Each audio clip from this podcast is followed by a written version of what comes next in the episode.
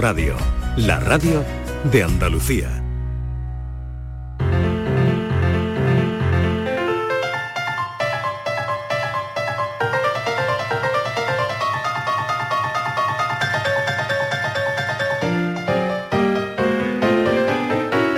La paranoia de la tarde.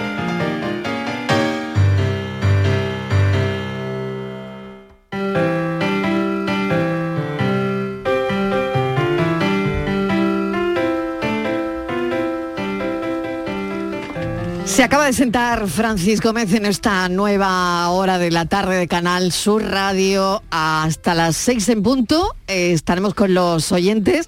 ¿Todos listos? Estamos preparadísimos. Enigma del lunes. Toma aire. Bueno, pues hoy voy a plantear... Venga.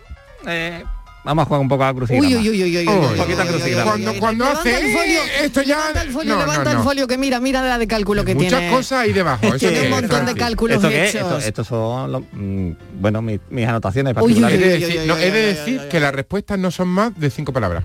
En efecto. Lo estoy hecho- contando al revés. yo- yo no lo estoy viendo, pero de hecho, la de mirar respuesta- el Pero hay muchos números, hay muchos números. Y De hecho, además la- pone el folio de una manera para que no lo vea. De- sí, Claro, es que Hombre, no tapa, claro, es no, que ¿verdad? Claro, No, claro. pero además dice ¿Y qué no, le eso, me, pone? eso me asusta mucho. pone- se pone así como de medio Sí, lado sí, para que no sí, le como el para que no le copiemos.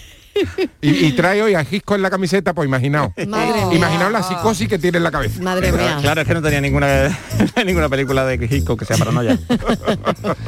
Venga, bueno, pues vamos, vamos venga, con el lunes. facilito, Todos que- preparados, que estamos de lunes. que es muy facilito. Pues es que este fin de semana, pues, así, pues de estas cosas que mm, no saben en qué entretenerte, y le he preguntado a un amigo mío lo que voy a preguntar ahora. ¿Sabéis alguna palabra castellana, ¿vale? En española, de- con menos de ocho letras y que tenga tres Ns? Tres Con N de palabra, nada. Palabra con menos de ocho letras Y que tenga tres. Ns. Ns. Yo todavía estoy dándole vuelta a lo que me contestó mi amigo.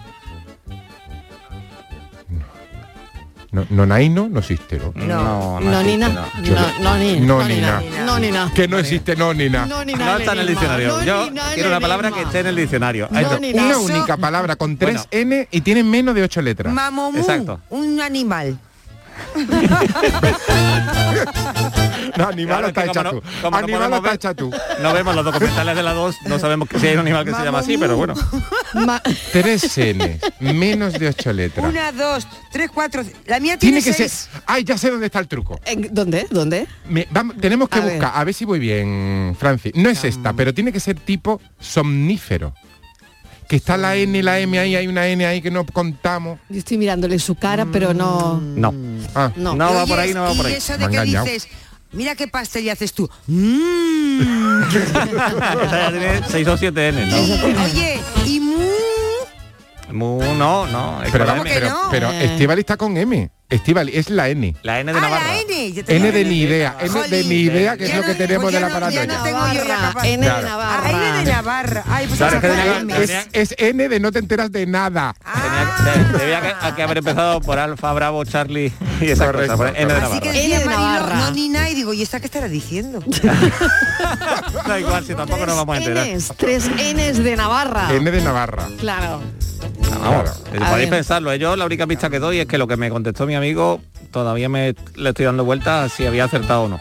Pero tú tienes ahí muchos cálculos. Es que estos no son cálculos, Mariló. ¿Qué es eso? son otras cosas. Ay, ¿qué Estas es son mis, anita- mis anotaciones Pero- Ah, del, del café, anotaciones mis de- anotaciones del Pero café. le contestó, le contestó el, el amigo. Espera, que Mariló acaba de darse cuenta de mis Sí, acaba de caer las anotaciones. No, es que esto es otra paranoia. Es, es- es que ustedes no lo están viendo, pero es otra, es es otra paranoia y es más grande. Esta es de la Más gorda. grande. Es más grande. O sea, con N tiene que ser. Es más grande. Madre Bueno. mía. No, Nino. Mira, deja de mirar por encima del Es micro. que no, es que, Miguel, es ya, que me ya, has despistado. que no. Es que me has despistado que todavía le estás dando vuelta a la respuesta de tu amigo. An- anacon- anaconda. No, Ana- esa es, Ana- esa será una amiga Pero vas bien, porque va- ya vas por dos. Anaconda. Tiene dos. ya vas por dos. Anaconda. No. Bueno, me Fran ha dicho una, pero yo no me... Bueno, vamos a ver, esto puede tener. Puede tener más de una, ¿no? Anaconda. tie- puede tener varias Carne, soluciones. carne con papa.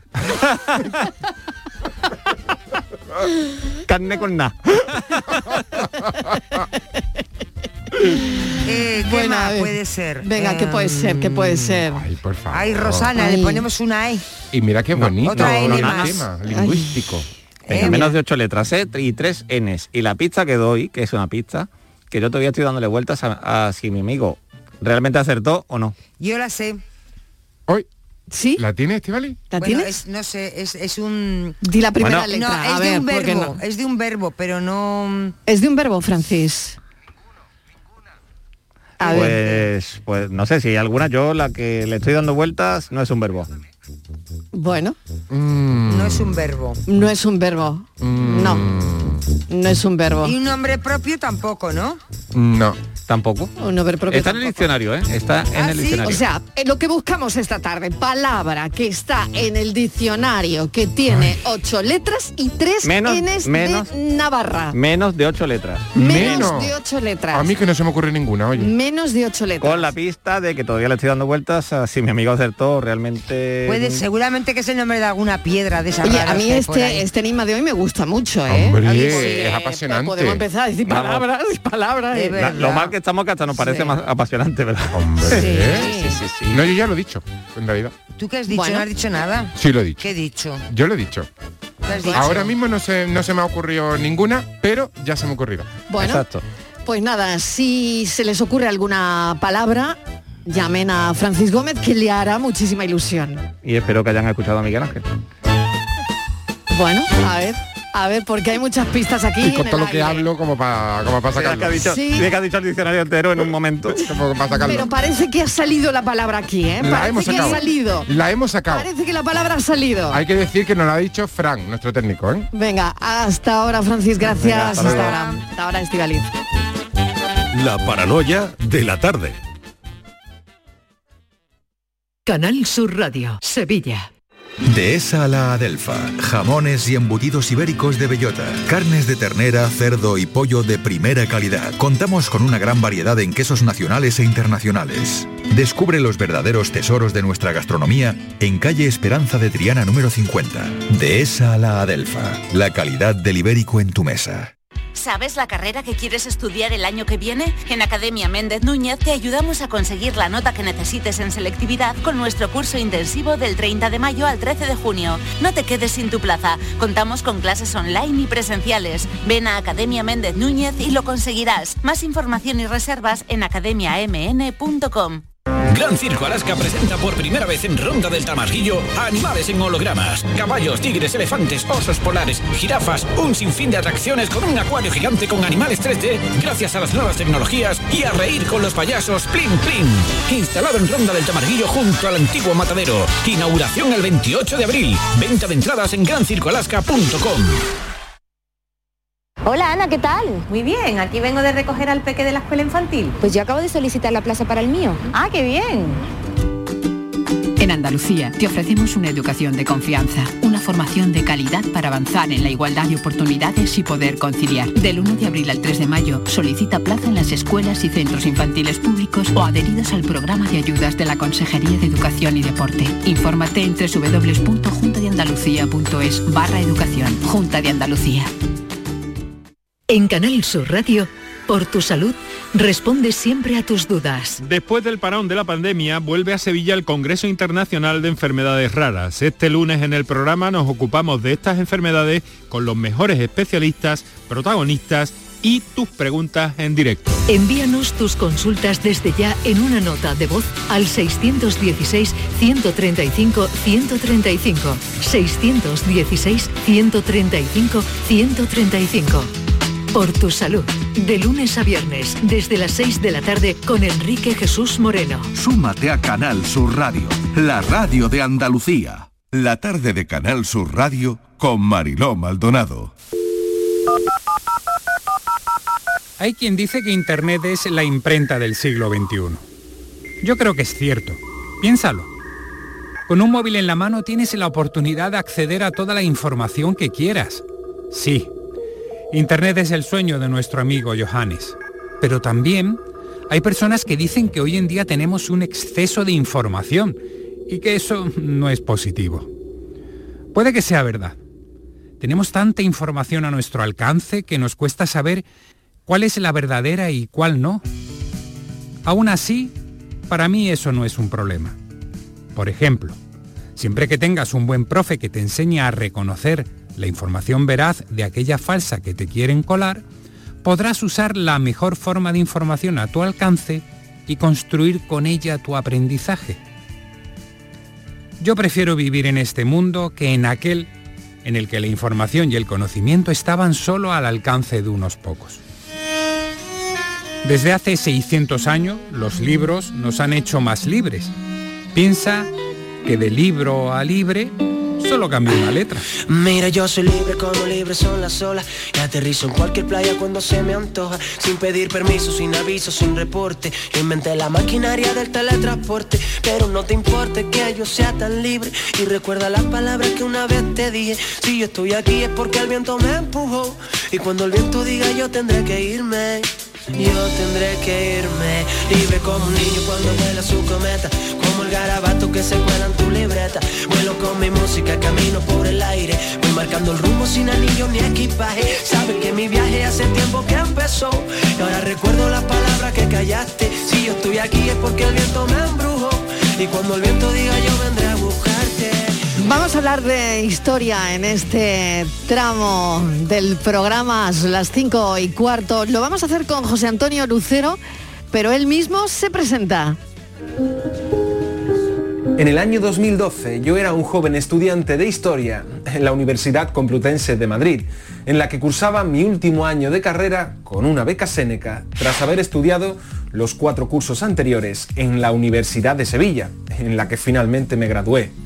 Por aquel entonces yo no tenía ni idea de qué iba a ser con mi vida. Sospechaba que podría dedicarme a la docencia, pero jamás podría haber imaginado, por ejemplo, que haría vídeos en YouTube.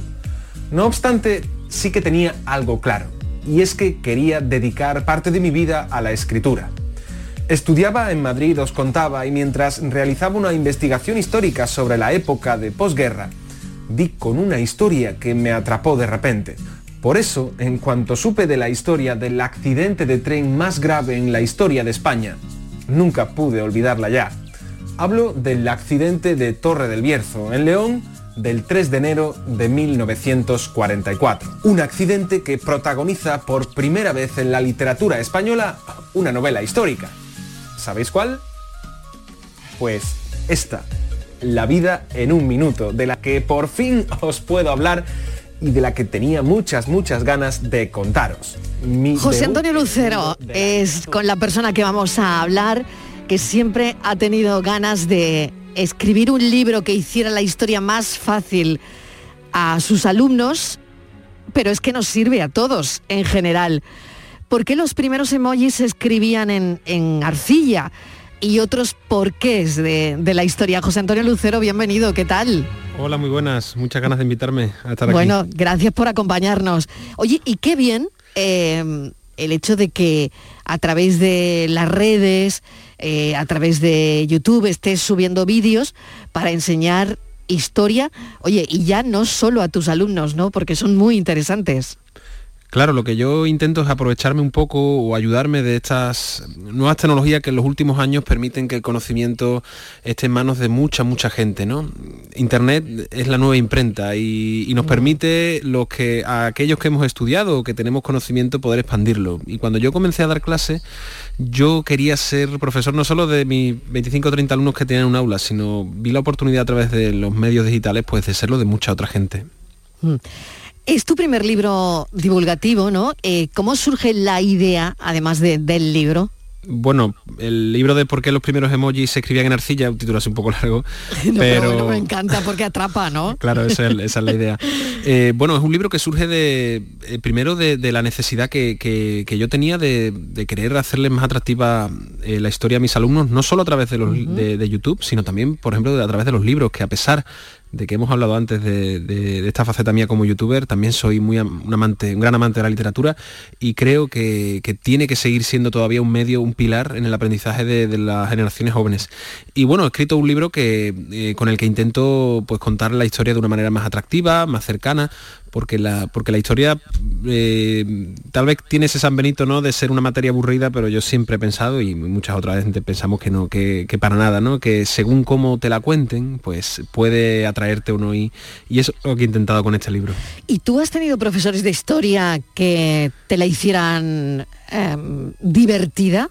o aburrida? Bueno, yo, he tenido de, la- de las dos formas. Yo creo Has que to- de todo. todos los hemos profesores... tenido de todo, es verdad. Eso, de todos los profesores, si tenemos vocación de ser docentes, yo creo que también viene de un buen profesor que tuvimos, ¿no? Y yo tuve una buena profesora de historia en este caso, y en el colegio y luego tuve pues ya mi etapa de, instituto y demás pues otro tipo de, do- de- de docentes no yo creo que los docentes hemos aprendido de lo bueno y, tal vez de lo, no tan bueno entonces afortunadamente tuve una, una maestra Carmen que se llamaba que yo estaba en primaria y, y, bueno nos enseñaba por proyectos nos enseñaba con innovación metodológica que hoy parece que, es algo nuevo pero realmente hace 20 y 30 años ya se hacían cosas muy muy interesantes en el aula que tal vez no conocíamos no y esta profesora lo hacía Este libro eh, está enfocado también a los niños y me encanta dar esta recomendación también a los padres, pero es que muchos adultos podemos dar un buen repasillo a la historia. eh, porque es verdad que hay cosas que hemos olvidado, cosas que no nos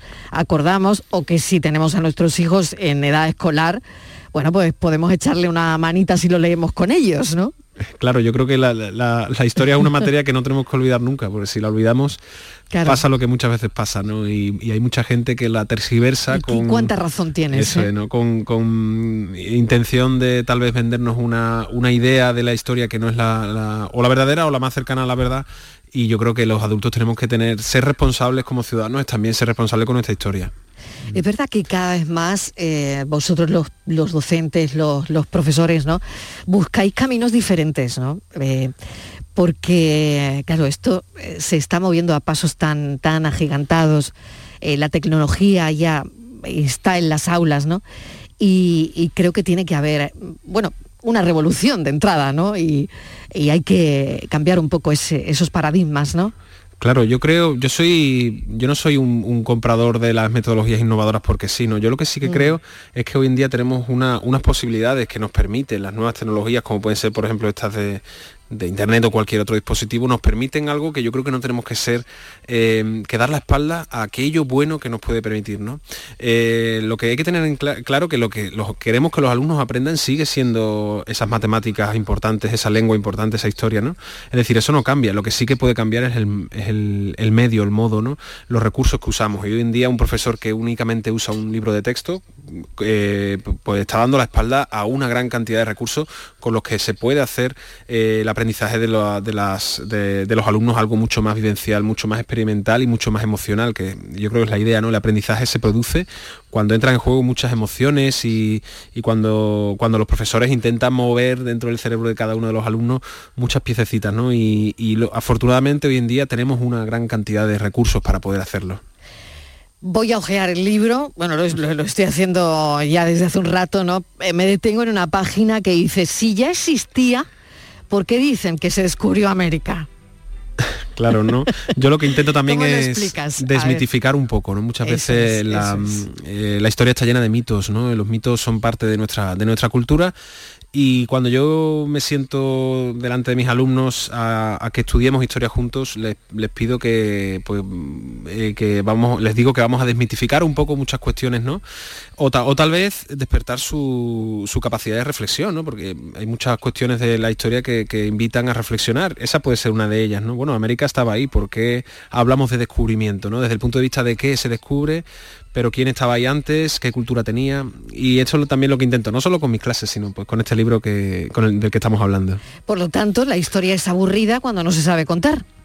Bueno, yo, siem- yo soy partícipe siempre de pensar que a todo el mundo le gusta una buena historia. Es decir, todo lo- tú que estás aquí no y que estamos hablando, eh, si yo te contase una historia interesante, seguramente sería capaz de, de atraer tu atención y de mantenerte atenta, ¿no? Y seguro que los oyentes también. A todo el mundo nos gusta una buena serie cuya trama y cuya narrativa es impactante. Pues por tanto, qué mejor qué mejor que, que- todo lo que ha ocurrido en el pasado, ¿no? Siempre se dice que no hay, que la ficción nunca superará a la, a la realidad, ¿no? Pues entonces la historia siempre ha estado ahí y como bien has dicho, pues depende mucho de cómo te la cuenten.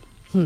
¿Cómo son tus clases? A ver, desde que llegas hasta que te vas, cómo son y, cómo reaccionan lo- los alumnos, ¿no? Si notas que verdaderamente están disfrutando con lo que les estás contando.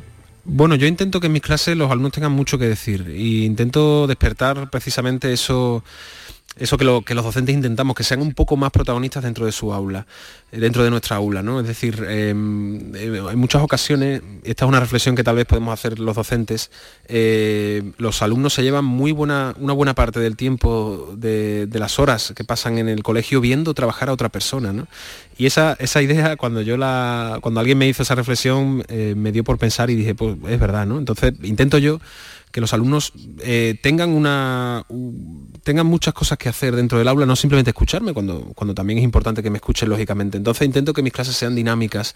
Yo no compro porque sí una metodología o una manera de trabajar, sino yo creo que es importante pues que trabajemos con diversas estrategias, dependiendo siempre de la- del tipo de alumnado que tengamos, ¿no? que, que es muy muy diverso. Algo que te funcione con uno, con otro no, no tiene por qué funcionar. Y eso es lo que yo intento en mis clases. Intento también que, pues, que no solo estén activos, sino también pues, les invito a la, reflexión, a la creación, a través de, la realización de proyectos. Es decir, eh, intento que mis clases sean dinámicas, sean activas, eh, sean motivadoras para ellos. Apartado pandemia, que me imagino que ahora, eh, con, cuando los niños volvieron a clase, todos serían preguntas, o al menos eso es lo que mm, veíamos ¿no? en, en- en sus caras o en casa con mis hijos, ¿no? mil preguntas que tenían que, que nos hacían cada día. ¿no? Y claro, tú en el libro eh, propones una pregunta, ¿cuál es la relación entre Galileo y la vacuna contra el coronavirus? ¿no? Y ahí les cuentas que Galileo vivió 400 antes, años antes que nosotros, que, en fin, eh, todo esto que de alguna manera didáctica lo estás llevando a la actualidad y les estás metiendo a Galileo, ¿no? Claro, y además yo creo que uno de las eh, de los grandes objetivos que tenemos los docentes de historia es que mm, hacerles ver a los alumnos Claro. que uno no estudia el pasado porque sí, es decir, porque tenemos que almacenar una serie de conocimientos porque sí, sino estudiamos el pasado porque es la mejor manera de comprender el presente, ¿no? Y precisamente en ese capítulo de- del libro hablaba de Galileo, que fue, digamos, uno de los desarrolladores del método científico a través de la experimentación, a través de la refutación de hipótesis, y precisamente 400 años después la vacuna del coronavirus se ha conseguido gracias al, al esfuerzo de grandes científicos que han puesto en marcha ese, sistema o ese método científico del que hablábamos antes, ¿no? Entonces, bueno, es lo que yo intento hacer en la historia y también pues en este libro he intentado respondiendo a preguntas como esa, ¿no? Que, los eh, chicos jóvenes vean que estudiamos historia porque no hay otra, otra mejor herramienta para entender por qué el mundo es como es. Voy a otro capítulo del libro. Dices, cuando somos niños a veces deseamos que los años pasen rápido para poder hacer muchas de las cosas que los adultos se reservan solo para ellos. Y esto es una verdad como una catedral, ¿no? Pero a continuación, claro, te preguntas, ¿por qué podrás votar en unas elecciones? Y a Eh, partir de ahí, bueno, pues viene eh, la importancia ¿no? que esto tiene, ¿no? Justo que acabamos de ver las elecciones en es. Francia Mm. y que, bueno, tenemos a la vuelta de la esquina las elecciones andaluzas, ¿no? Y explicar todo esto a los niños es una buena clase de historia. Claro, una buena y complicada. ¿eh? Muchas veces mm, eh, para escribir este libro que he tenido que, eh, pues explicar historia a, lectores que se supone no van a tener ningún conocimiento, pues es complicado porque es mucho más difícil de lo que uno parece explicarle el origen precisamente de la democracia actual, ¿no? O de las elecciones o de la soberanía nacional, explicársela a los niños intentando, pues como bien ha comentado, relacionarlo con, con su mundo. Es difícil, pero también es un reto muy que yo creo que tenemos que tener todos los docentes y que no tenemos que olvidar, un reto muy, muy importante por delante. ¿Te ha puesto alguien alguna pega? Eh, Bueno. ¿te, ven, ¿Te ven como ese profesor que pasa demasiado tiempo en YouTube, por ejemplo? A ver. Bueno, yo no sé si... ¿Lo entienden? Es, es probablemente que alguien me haya, alguna vez me, me haya dicho algo. Yo la verdad es que soy muy yo eh, oigo muy poco las críticas me refiero a aquellas críticas que oigo en YouTube porque eh, bueno en YouTube o en las redes sociales que también intento estar muy muy muy al día pero eh, leo la verdad es que leo poco las críticas porque intento siempre centrarme en las críticas constructivas de las personas que me rodean ¿no? y, y bueno yo soy un docente que sale en YouTube que intento estar en redes sociales pero Con humor, además, ¿eh? también que con tus, humor que tus vídeos se caracterizan también por, por tener una gran dosis de, de humor, ¿no? Y es. Yo creo que también es necesario, ¿no? En ese, en ese proceso de enseñanza, aprendizaje de alguna manera, ¿no? Y acercarse más a los niños. Sí, sí, sí. De hecho, la, la neurociencia que está dándonos grandes descubrimientos a los docentes hoy en día sobre cómo funciona el cerebro, uno de los grandes ingredientes que el cerebro tiene para aprender, una de las grandes, eh, digamos, eh, llaves que abren la puerta del aprendizaje es el humor, ¿no? Entonces el humor es maravilloso. Yo siempre intento usarlo en mis clases. Se nota cuando un docente usa el humor porque se nota en sus propios alumnos. Y bueno, yo también está, también está en mis vídeos, sí. Mm. Muy bien. ¿Cómo, cómo definirías la, la innovación eh, educativa de- en una frase? A ver, Eh, yo no te quiero poner en un compromiso, pero no, no te preocupes, pero yo creo que frase, la ¿cuál- frase que yo diría una, la inno- innovar en educación es no perder la pasión por educar. Yo creo que un profesor que no pierde esa pasión por educar, a pesar de las dificultades, a pesar de, lo- de las tremendas todavía carencias que seguimos teniendo ¿no? en ratio, en recursos, pero hay todavía muchas oportunidades que podemos eh, aprovechar para acercarle a los alumnos de una manera mucho más real, experimental, eh, experimental, eh, emocional, aquellos contenidos que tienen que aprender. Y yo creo que innovar es hacerlo. ¿no? Yo conozco a docentes que están en su última etapa de, de carrera, ¿no? ya con cercano a los 60 años, pues que no, no paran de, innovar. Y alguno puede pensar que la innovación es igual a, a docente joven pero, pero para nada, hay docentes con una gran carrera por delante que son grandes innovadores. José Antonio Lucero, mil gracias por habernos acompañado, profesor de Historia y de Literatura, youtuber. El canal de YouTube, por cierto, se llama La Cuna de Alicarnaso. Eso es. Escritor. Y nada, oye, quien te quiera conocer, pues nada, que se pase por el canal, La Cuna del Alicarnaso. Y te agradecemos enormemente este ratito en la radio. Un Muchas abrazo gracias. enorme, gracias. Muchas el gracias libro. ¿por qué los primeros emojis se escribían en arcilla? Y otros porqués de la historia tan interesante que hemos contado hoy. Un abrazo. Un abrazo, muchas gracias.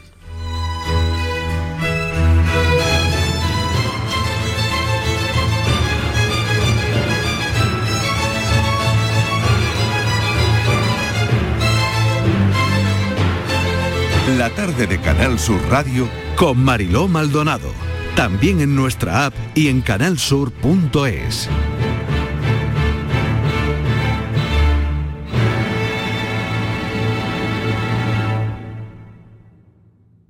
Estrés, reuniones, planificaciones. Respira. Si eres autónomo, en Caja Rural del Sur te ofrecemos la tranquilidad que necesitas. Cuéntanos tu caso y nos encargaremos de todo. Te esperamos en nuestras oficinas. Caja Rural del Sur. Formamos parte de ti.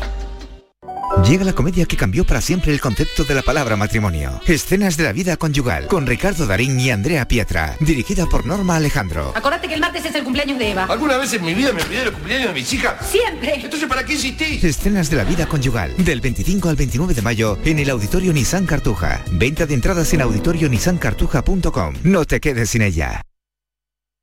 Gran Circo Alaska presenta por primera vez en Ronda del Tamarguillo animales en hologramas. Caballos, tigres, elefantes, osos polares, jirafas, un sinfín de atracciones con un acuario gigante con animales 3D gracias a las nuevas tecnologías y a reír con los payasos Plin Plin. Instalado en Ronda del Tamarguillo junto al antiguo matadero. Inauguración el 28 de abril. Venta de entradas en grancircoalaska.com. Un corazón fuerte es capaz de mover el mundo. Por eso queremos reconocer con el distintivo Corazón Andaluz a todos los productos, personas y empresas que ponen a Andalucía en marcha. Cuando veas un distintivo Corazón Andaluz, sabrás que ahí hay excelencia y que se consigue desde Andalucía con amor. Donde late Andalucía, Corazón Andaluz. Junta de Andalucía. Este viernes, la mañana de Andalucía con Jesús Vigorra quiere que conozcas en profundidad Cosentino, una empresa líder mundial en la fabricación de superficies de alto valor basadas en mármol, granitos y piedras para el mundo del diseño y la arquitectura. Una inspiración en materiales para el interiorismo y la decoración, siempre elegante, muy innovadora y sostenible. La mañana de Andalucía con Jesús Vigorra. Este viernes 29 de abril, edición especial desde la sede de Cosentino en Almería, con el patrocinio de Cosentino. La tarde de Canal Sur Radio con Mariló Maldonado. Cinco y media pasadas pendiente del horizonte electoral en Andalucía. Conectamos con los servicios informativos de Canal Sur Radio. Última hora, Jorge González. Hola, ¿qué tal Mariló? Muy buenas tardes. El presidente de la Junta ha convocado un Consejo de Gobierno extraordinario esta misma tarde. Va a ser un Consejo de Gobierno muy breve y a su término, a las ocho y media, va a comparecer ante los medios de comunicación y va a anunciar el adelanto de las elecciones andaluzas y la fecha de los comicios. Todo apunta a que serán el 19 de junio próximo. Juanma Moreno ha citado antes al vicepresidente, a Juan Marín, para comunicarle su decisión. También ha pedido a todos los miembros de su gabinete que estén disponibles en Sevilla. Se lo contaremos en directo a partir de las ocho y media.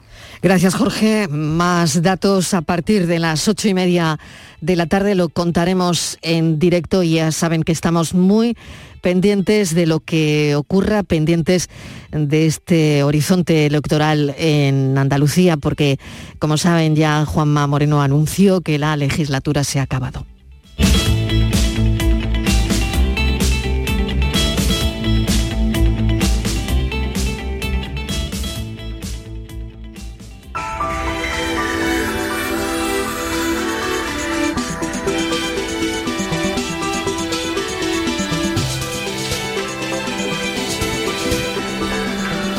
Y de la última hora a Enrique Jesús Moreno, vamos a ver a partir de las 6 de la tarde hoy cuál es el asunto a tratar. Enrique, ¿qué tal? Bienvenido. Hola, muy buenas tardes Mariló. Pues mira, encantado de saludarte, como siempre. Eh, vamos eh, mañana, después de las vicisitudes de la pandemia, confinamiento y demás, vuelve a la ciudad de Sevilla el Congreso Internacional de Enfermedades Raras. Y vamos a hablar con su presidente, con una persona que ha estado desde el primer momento, desde el año 2020, muy pendiente, el actual presidente del Colegio de Farmacéuticos de Sevilla, eh, Manuel Pérez. Y vamos a contar también con eh, dos eh, personas eh, que tienen que ver con las organizaciones de, pacientes. En el caso de, Rosario Fernández, una histórica de la Asociación Española y Andaluza de Porfiria, y en el caso de la Federación de Enfermedades Raras, Rosa González, que va a actuar como portavoz de esta federación. Eh, la idea, conocer, saber más, ver eh, por dónde van las cosas, reúne a multitud de especialistas, científicos internacionales para buscar soluciones para un complejo problema, Mariló. Tres millones de personas en España tienen algún tipo de enfermedad rara. Hay más de 6.000. Eh, eh, mm, parece ser que puede haber 7.000 o más enfermedades raras, pero que estén identificadas 6.172. Y también aprenderemos sobre qué son y cómo se están desarrollando algunas iniciativas internacionales muy interesantes sobre los denominados medicamentos huérfanos, que están destinados a una pequeña fracción de la población para una enfermedad una de estas raras muy concretas, raras que decimos siempre por poco frecuentes. Pues a partir de las seis en punto de la tarde estaremos muy pendientes. Muchísimas gracias, Enrique. A ti, Marilón. Hasta las seis y cinco, hasta, ahora.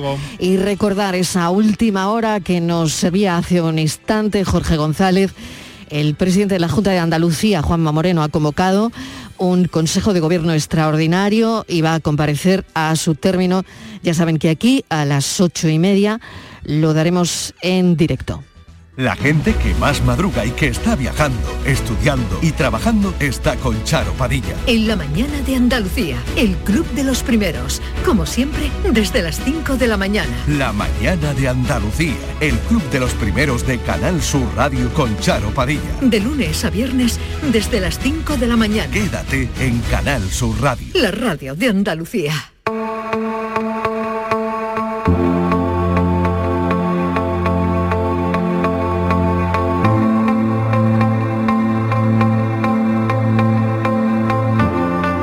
La tarde de Canal Sur Radio con Mariló Maldonado.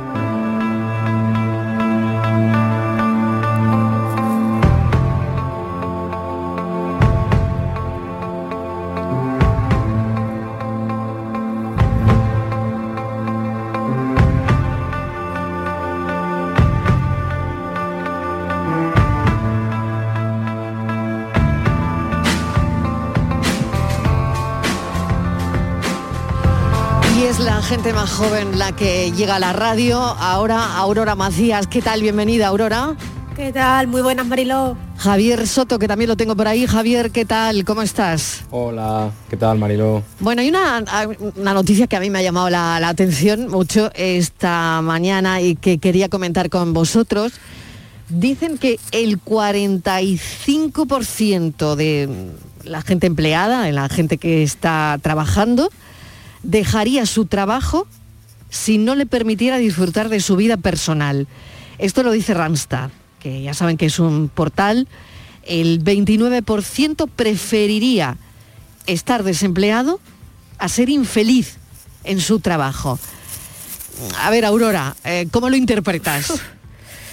Me parece, fíjate, un porcentaje mm, casi realista.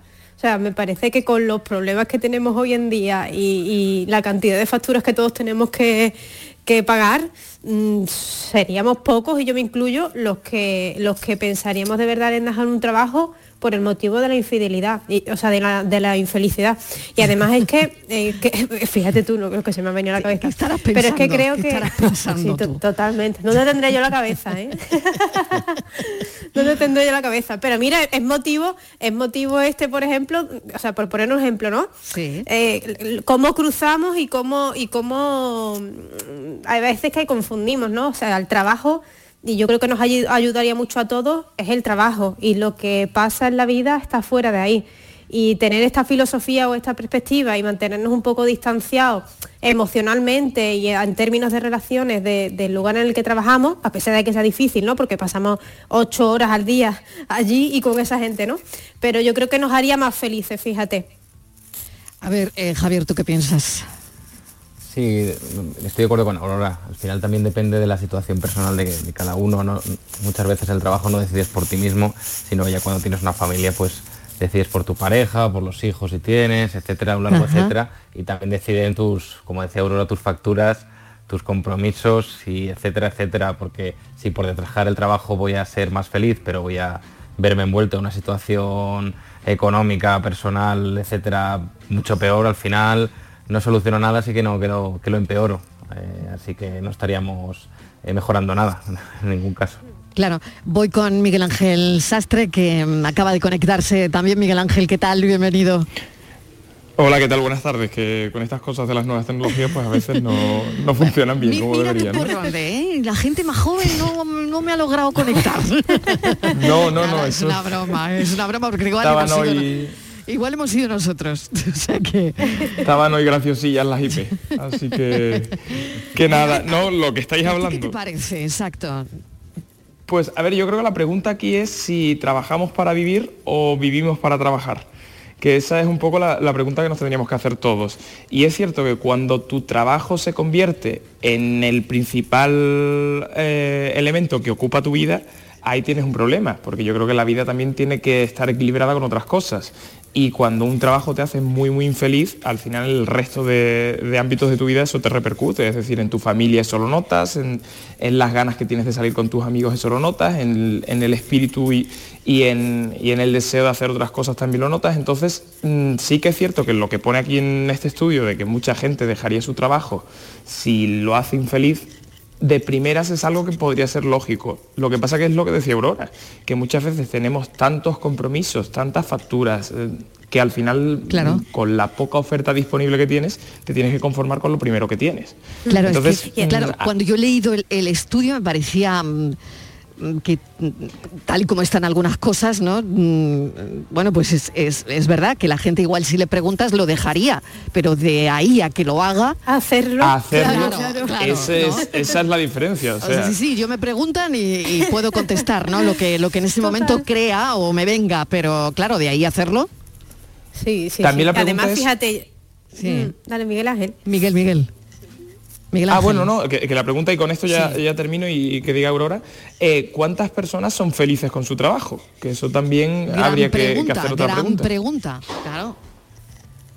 Aurora. Lo que pasa es que el, peso, yo creo que vamos a lo de antes un poco, ¿no? El peso, el peso de las responsabilidades y de las facturas y de tal, y, además yéndome a, a, un extremo, o sea, nosotros, nuestra generación, las cifras de paro juvenil son alarmantes y son estremecedoras.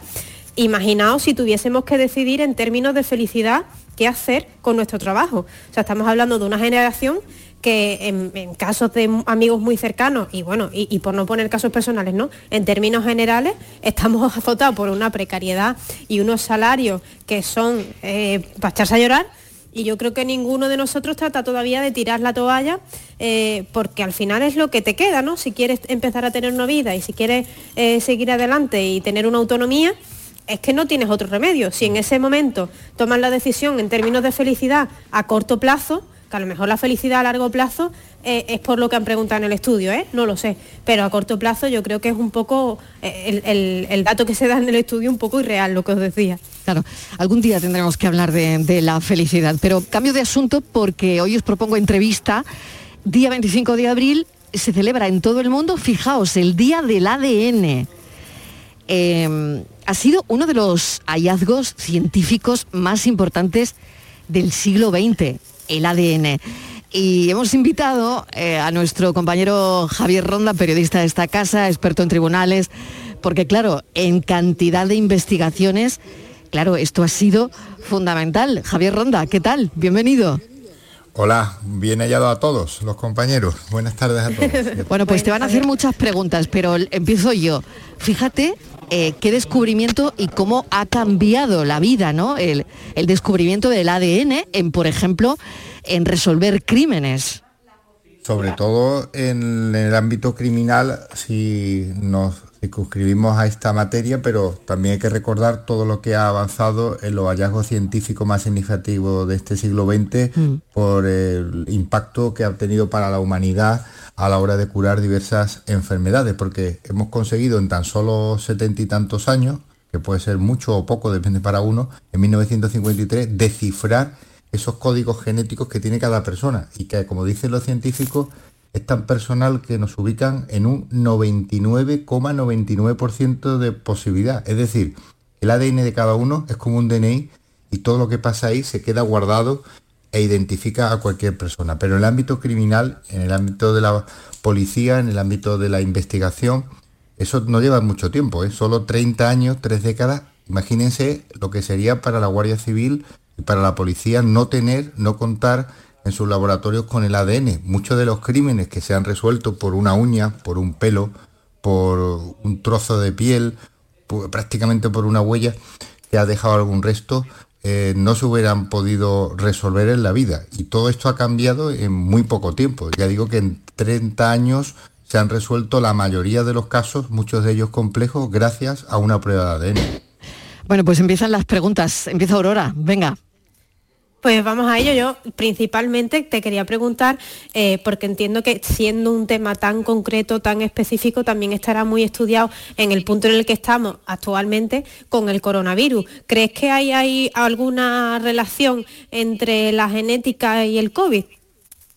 Por supuesto que sí. De hecho, muchos investigadores en los estudios que han realizado y lo hemos ofrecido como noticia a los medios de comunicación, tiene una relación en lo que ha sido la afectación de, del virus dependiendo de, cada persona. De hecho, se hablaba de que el virus no afectaba igual a cada uno de nosotros, siendo los grandes parámetros y lo que sería la enfermedad lo mismo, ¿no? Pero como se habla en estos casos siempre, no se dice que hay enfermedades sino enfermos. Y evidentemente el ADN va a servir también a corto plazo para no solo combatir eh, enfermedades tan pandémicas como también lo puede hacer el cáncer, sino el propio coronavirus.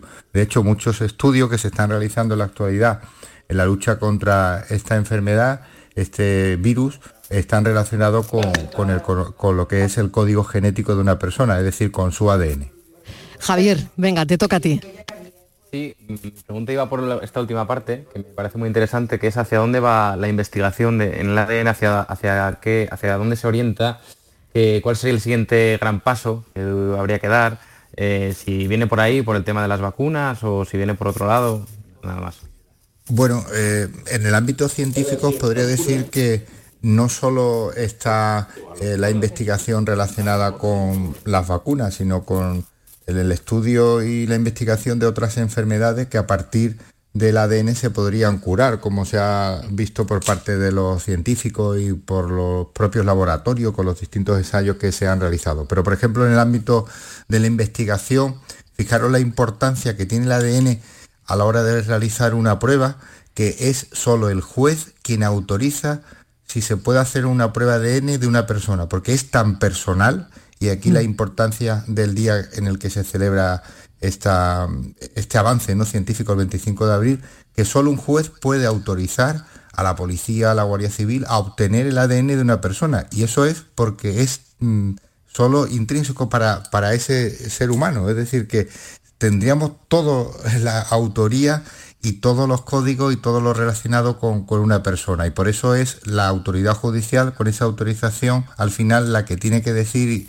si se puede hacer una prueba no de ADN. Y evidentemente esto, la pregunta que me formulaba, tiene que ver muchísimo, porque imaginaros si para cada persona tenemos un ADN que no se repite y que es personal, pues qué decir tiene a la hora de curar las enfermedades que es común a todos. Si logramos saber cuáles son esos códigos genéticos y por qué se producen las enfermedades, pues también podremos saber el resultado final para curarlas. Miguel Ángel. Sí, hola, ¿qué tal? Mira, a mí me gustaría preguntarte eh, cuál es la anécdota o el descubrimiento más curioso mm, vinculado al tema del ADN que nos podrías contar.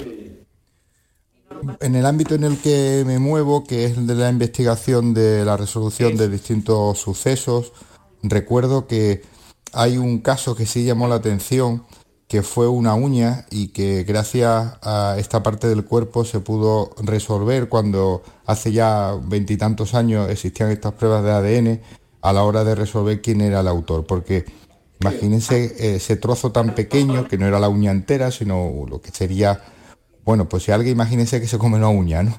Y queda un trocito tan pequeño. Bueno, pues esos laboratorios todo que sean restos, pues lo puede analizar, ¿no? Y uno de los casos que me llamó bastante la atención en este comienzo de la investigación con las pruebas genéticas o las pruebas de ADN para la policía judicial fue la resolución de, un caso con un simple trozo de uña. Pero voy más allá.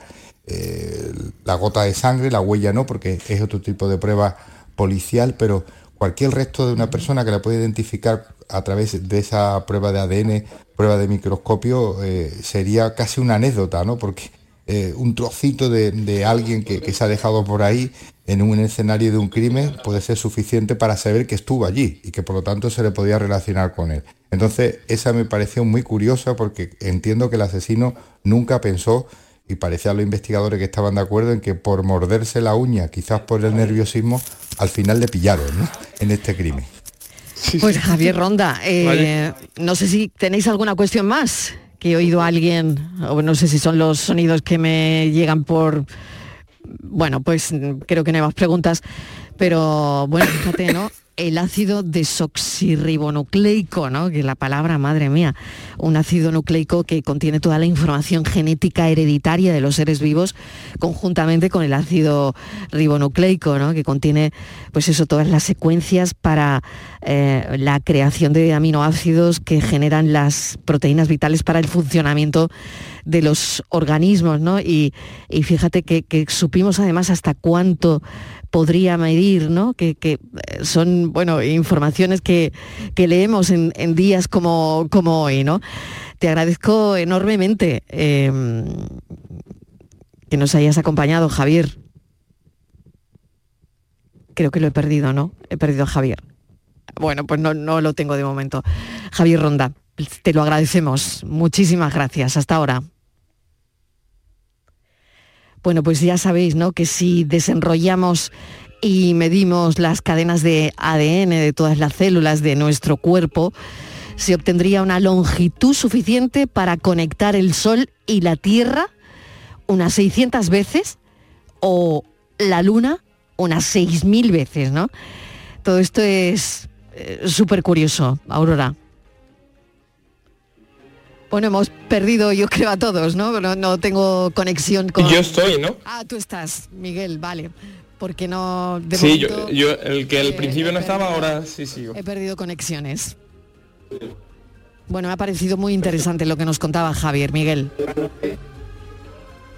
Sí, no, la, verdad que, y además cuando yo me acuerdo que eres pequeño y en el, en el colegio te lo explican, el tema del ADN, las cadenas, el ARN, siempre es un mundo que aunque no te vayas a dedicar el día de mañana a la biología o, no sean tus estudios principales, pero que siempre te, interesa.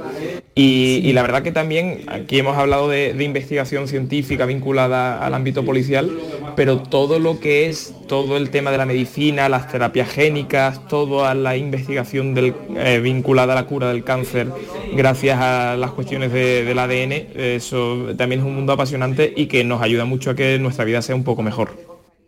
Bueno, pues eh, mil gracias a Miguel Ángel Sastre, a Aurora Macías, Javier Soto. Bueno, un momentito porque tengo aquí eh, para, a, Francis Gómez para resolver el enigma de hoy. Y Javier Ronda creo que está por teléfono, no lo sé, pero lo despido ya. Javier.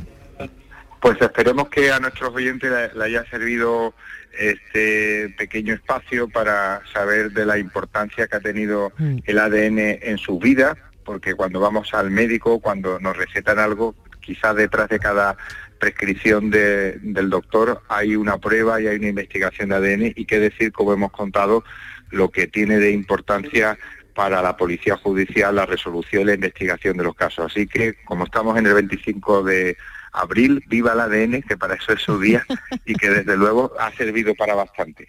Javier Ronda, mil gracias. Un abrazo, compañero. Gracias. Hasta luego, buenas tardes. De acuerdo con un estudio en la Universidad de Colorado, porque ya saben que estos días, días de, eh, salen un montón de estudios, un montón de información y tal. Ha habido una que, un titular que a mí me ha llamado también la atención, que decía, de acuerdo eh, a un estudio de la Universidad de Colorado, las personas tienden a escoger a una pareja con un ADN parecido al suyo, corroborando una influencia directa de nuestro material genético en la selección natural de un compañero de vida. No me digan que no es curioso que no es curioso, ¿eh? Bueno, tengo aquí a Francis Gómez, los millennials también, o al menos Miguel Ángel estaba, no sé si Javier Soto, si Aurora Macías están también, pero vamos a recordar el enigma de hoy, Francis. Bueno, pues vamos a recordar el enigma, por supuesto. Pues como comentaba, le pregunté a un amigo este fin de semana que me dijera alguna palabra que esté en el diccionario con menos de ocho letras que tenga tres Ns. N, de Navarra. Y me dio una respuesta que a mí no me terminó de quedar claro. Entonces lo he preguntado a los oyentes, pero los oyentes han, ido mucho más allá y han encontrado... Han encontrado un montón, de palabras. un montón de palabras. y tenemos un montón de llamadas. ¿Tú tienes alguna? ¿Tienes alguna palabra? No, parece que tenga. Pues no. Bueno, venga. Bueno, escuchamos a los oyentes, que hay muchos mensajes. La palabra es ninguna. Vamos, no que no haya ninguna, sino que es Ninguna. Venga, saludos. Bien, bien, vamos. Ninguna es la palabra que buscáis esta tarde. Buenos días, Nicolás de Torremolino. No hay ninguna. La palabra es una muy andaluza. No, ni nada. Mm, no, está, no está en el diccionario. Eso lo he dicho yo. Buenas tardes. Referente a la palabra con tres N y ocho letras, o siete letras, o 14 letras, yo creo Más cortita, que, más cortita. Mm, bien, bien. Yo creo que Recién ninguna. duchado de Sevilla de nuevo. Vamos a ver. Decirle de las adivinanzas que se le ocurre un poquito más, hombre. Es que no las escuchas, tú no llamas siempre, ¿verdad? Y menos de ocho letras, la palabra entonan. Pero es un verbo conjugado, ¿eh? Que ya lo pregunto. Voy a poner yo adivinanzas difíciles. Lo pregunta Estivali. Bueno, es un verbo conjugado que sí que nos vale. Verbo conjugado, claro. vale. A ver, Exacto. tardes, para la palabra ya. Aquí vienen muchas. Venga. Eso. Eso es. Nanean, repito, perdón.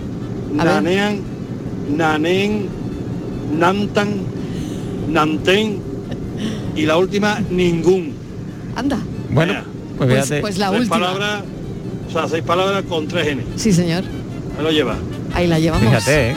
Hombre, Anda, que te, Anda. oyente sí que ha cavilado. pues sí que sí que sí que sí que nos pone a pensar Francis Gómez, ¿eh?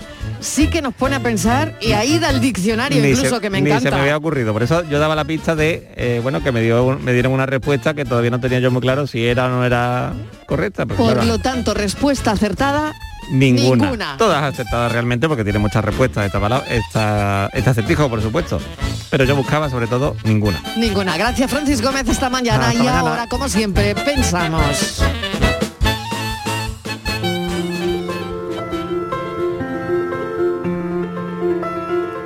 Ubuntu.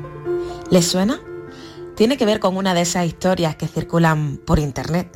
Da igual las veces que me tope con ella. siempre me encanta leerla. Habla sobre la prueba que hace un antropólogo con una tribu africana. Llena una canasta de frutas deliciosas, la coloca junto al tronco de un árbol y le dice a un grupo de niños que el primero en tocar la canasta puede quedarse con todo. Para su sorpresa, cuando da la señal de salida, ningún niño corre. Se toman de la mano, caminan juntos en dirección al árbol, juntos tocan el botín y finalmente comparten la fruta. Cuando el antropólogo les pregunta por qué deciden hacerlo así, si cada uno de ellos podría haberse hecho con la canasta de fruta para él solo, ellos contestan Ubuntu. Tras varias averiguaciones, el antropólogo descubre que lo que los niños decían, ese Ubuntu, significaba en su idioma yo soy porque todos somos. Según la educación que habían recibido, se planteaban cómo puede uno solo de nosotros ser feliz mientras que todos los demás son miserables. Pues eso, Ubuntu. Quizá en más de una ocasión echemos a correr sin darnos cuenta de que existe la opción de ir juntos de la mano.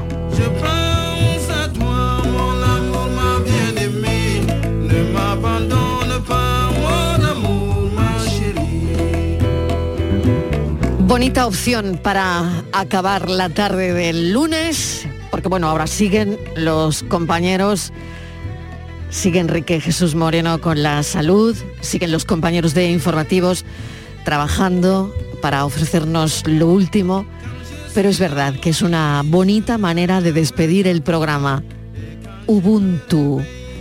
Y nos ha dejado este pensamiento la periodista Irene Rivas a la que le damos las gracias. Ubuntu. Hasta mañana a las 3.